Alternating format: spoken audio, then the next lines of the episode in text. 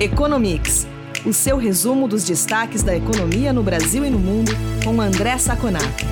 Olá, ouvintes do Economics. Aqui é o Eduardo Vasconcelos, jornalista da FEComércio. Eu e o André Saconato estamos nesta edição extra do podcast para analisar o PIB do terceiro trimestre, divulgado nesta quinta-feira, 3 de dezembro. Saconato, tudo bem? Olá, Edu, tudo bem? Tudo bem com você? Tudo bem com os nossos ouvintes? Saconato, o IBGE divulgou que a economia brasileira cresceu 7,7% de julho a setembro deste ano na comparação com os três meses imediatamente anteriores. Primeiro, eu gostaria que você explicasse resumidamente o que é o PIB e qual a importância desse indicador. Em seguida, qual é a sua análise do resultado do terceiro trimestre? Olha, Edu, é, o PIB é um, é um importante método para você auferir como está a saúde financeira de um país. Na realidade, o que você mede é o quanto foi produzido, ou pela ótica da demanda, o quanto foi gasto, os dois vão ter que ter o mesmo valor, né? A mais naquele ano no país. Tá? Então, ele é um ótimo termômetro para mostrar se o país está indo melhor, se a economia está indo pior, ou se você tem alguma estagnação. Por outro lado, antes que a gente fale isso com os nossos ouvintes, ele não é um bom indicador de como vai a saúde da desigualdade ou igualdade de renda e de, de, produto no país. Eu vou dar um exemplo muito simples. Imagina um país que você tenha três habitantes, um ganhou 1 milhão e 200 mil no ano e dois não ganharam nada. Na realidade, o PIB de 1 milhão e 200 parece um PIB muito grande. E se nós fizermos o PIB por cabeça, o PIB que chamamos per capita, cada um parece que ganhou 400 mil reais, o que não é verdade. Né? Na realidade, você tem uma imprecisão muito grande. Então, ele é um bom uh, indicador para você medir a saúde financeira, porque ele mede tudo que você produziu a mais naquele ano. Também é legal lembrar isso. Nós estamos falando de um fluxo, é o que produziu naquele ano. Não é o que produziu, é, não é a riqueza do país, é o, é o fluxo durante aquele período. Mas ele não é bom para medir é, é, igualdade, para medir como que o país vem se desenvolvendo em termos de distribuição de renda. A sua outra questão, como que eu vejo esse aumento de 7,7 trimestral? Significa, né, nos últimos três meses do terceiro trimestre contra os três meses do segundo trimestre. Na realidade, veio abaixo das projeções de mercado. As projeções de mercado estavam entre 8,5 e 9, né? Isso decepcionou um pouquinho do que se esperava é, do PIB. Ele ainda continua 4,1% abaixo do último trimestre de 2019. Nós não atingimos o nível pré-pandemia, mas é, já é um alento que nós temos essa, é, é esse aumento, porque representa que nós já saímos do período mais difícil da pandemia. Saconato, o IBGE divide a economia em três grandes setores. No terceiro trimestre, a agropecuária caiu 0,5%, a indústria cresceu 14,8% e os serviços tiveram alta de 6,3%. Contudo, quando vemos os dados acumulados em 12 meses, é, apenas a agropecuária tem resultado positivo. Então, como você vê o comportamento dos setores no terceiro trimestre? Olha, Edu, o que nós tivemos foi que comércio, mais especificamente, né, que está dentro de serviços, e indústria já voltaram aos níveis pré-pandemia. Eu tinha respondido na primeira questão que o PIB não voltou no nível pré-pandemia, basicamente por um motivo simples: pelos serviços. Os serviços continuam muito baixos e a gente imagina que isso fosse acontecer, imaginava que isso fosse acontecer, porque eles são os mais afetados com a pandemia. E você imagina quando teatros, cinemas, né, shows vão voltar ao normal só depois da vacina. Então, os serviços, infelizmente, continuam puxando para baixo. Esse resultado da agricultura no trimestre não deve preocupar, essa queda de meio por cento, porque é só ajuste de safra, né? É um número que ainda não está dessazonalizado. Então, a agricultura continua puxando para cima o PIB. Na realidade, a agricultura não sentiu, em nenhum momento ela sentiu a pandemia. Nós temos a China voltando fortemente na demanda mundial por alimentos. Então, tanto a parte de soja, milho, quanto a parte de proteínas vai de vento em popa, e nós esperamos, nós uh, tivemos uma surpresa positiva na indústria, que recuperou até mais rápido do que nós imaginávamos. Mas sempre lembrando, a indústria está muito abaixo do que foi o pico. É, o PIB está muito abaixo do que foi o pico. Para a gente ter uma ideia, o pico do PIB, ou seja, o, o momento que o Brasil produziu mais nessa década foi em 2014, e nós ainda estamos 7,3% abaixo de 2014. Tivemos aquela recessão né, é, causada por, é, por políticas econômicas mal desenhadas, mal feitas, né? E uh, nós ainda precisamos subir 7,3% para chegar no mais alto PIB que nós já tivemos. Então, é um momento de recuperação, mas é um momento de recuperação onde nós estamos numa situação muito ruim em relação ao que poderíamos estar. Como você explicou, o comércio é um segmento dentro do setor de serviços na metodologia do IBGE. É, e o PIB no, do terceiro trimestre indicou que o comércio cresceu quase 16%.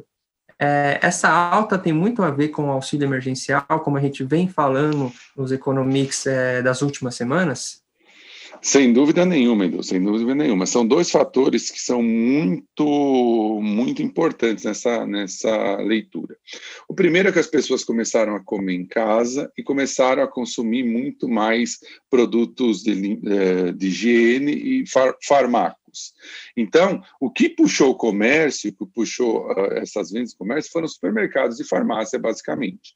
Alguns outros setores começaram a se recuperar, mas ainda estão mais baixos, como vestuário e calçados, por exemplo. Então, assim, há uma heterogeneidade, uma diferença muito grande entre os crescimentos dentro do setor comércio. O auxílio emergencial reforçou essa tendência. Por quê? Porque quando a pessoa mais pobre ganha esse, esse valor, ela transforma quase que imediatamente em principalmente alimentos e remédios. Então, nós tivemos um crescimento heterogêneo.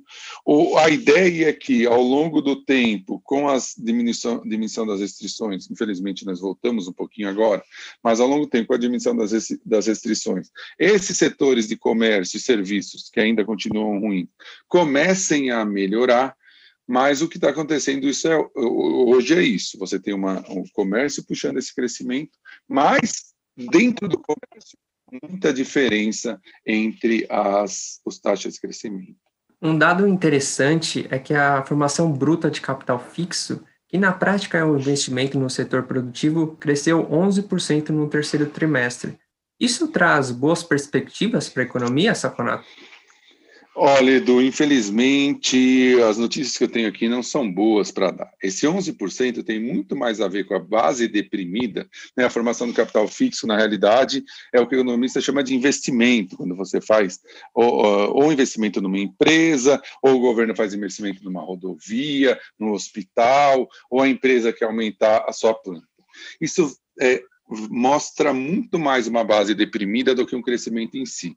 A formação bruta de capital fixo ainda continua muito baixa, e se você pega ela em relação ao PIB, né, que é um indicador interessante, ela ainda continua muito baixa. Basicamente, por quê? Porque a, a, a, os investimentos em infraestrutura estão muito baixos. O governo, na realidade, tem muito pouca capacidade, até porque teve que ajudar os, po os mais pobres e as empresas nessa pandemia, de fazer investimentos em infraestrutura que puxa que puxaria muito esse, esse índice, né, essa, essa rúbrica. É, o que, que tem que ser feito? Não dá mais para esperar isso do governo. Nós temos que abrir caminho para que a iniciativa privada entre nessa parte de infraestrutura e leve formação bruta de capital fixo para níveis próximos de 21, 22% do PIB, que é um nível interessante para suportar um crescimento alto da economia. Nós estamos agora em 14, 15% para ter uma ideia né? por isso que eu acho eh, negativo. Então, o que, que tem que ser feito? Basicamente, você sedimentar os marcos institucionais, já fizemos isso com saneamento, estamos fazendo isso com gás natural, cabotagem, você avançar nas reformas de tal modo que o, o Estado fique mais confiável para que a iniciativa privada entre efetivamente nesses setores. Então, esse ainda é um dado que, apesar desse crescimento, não mostra uma melhora significativa e faz com que o crescimento potencial do país, que o investimento gera poten crescimento potencial no futuro, ainda fique muito baixo. Por isso, nós não livramos essas armadilhas de 3%, no máximo aí uns 3, 3,5% em 2021, mesmo com uma base tão baixa de uma queda de aproximadamente 4,5% nesse ano. Quais as perspectivas para o PIB do quarto trimestre, bem como para o resultado da economia em 2020? Olha, essa é uma, é uma questão muito interessante, Edu. Porque, na realidade, é, o nosso ouvinte, para ele imaginar o que está acontecendo, se você pega um gráfico em relação ao tempo, o PIB estava muito baixo em toda a época da pandemia. No terceiro trimestre, ele subiu, né? Ficou no nível mais alto, você tem uma rampa. Qual que é a perspectiva agora? Ele não vai continuar subindo nesse nível. Isso é uma recuperação. Então a perspectiva é que na margem, nos próximos números, o crescimento seja bem mais modesto, ou seja, você tem um crescimento menor. Mas se você pega, aí você vai falar, poxa, mas como que se prevê crescer 3, 3,5 ano que vem, se na margem o crescimento é menor? Imagina que em 2021 você já vai estar no nível mais alto de PIB, né? Justamente porque você teve esse crescimento de 7,7, você teve um salto. E quando você faz a média desse 2021 contra a média 2020, o crescimento é razoável. Agora, na margem, né, ou seja, os crescimentos trimestrais, a ideia é que eles sejam muito mais fracos, com a saída do, do auxílio emergencial né, e com a volta aos poucos da economia. Isso vai depender muito da vacina. Né? Quando nós tivermos a vacina, é, ou uma parte dela, né, uma parte de imunização, é, você começa a ter um crescimento um pouco maior. Mas como aqui no Brasil ainda a perspectiva não é tão rápida, eu acho que a, a, agora o que nós vamos ter nos próximos trimestres é um crescimento, sim, mas um crescimento bem mais moderno. Saconato, obrigado. Agradeço por essa edição extra do Economics e a gente volta a se falar no episódio semanal do podcast na sexta-feira, no dia 4 de dezembro. Ótimo, Edu. Eu que agradeço. Eu agradeço os ouvintes que estiveram com a gente e nos falamos novamente no próximo episódio do Economics Normal.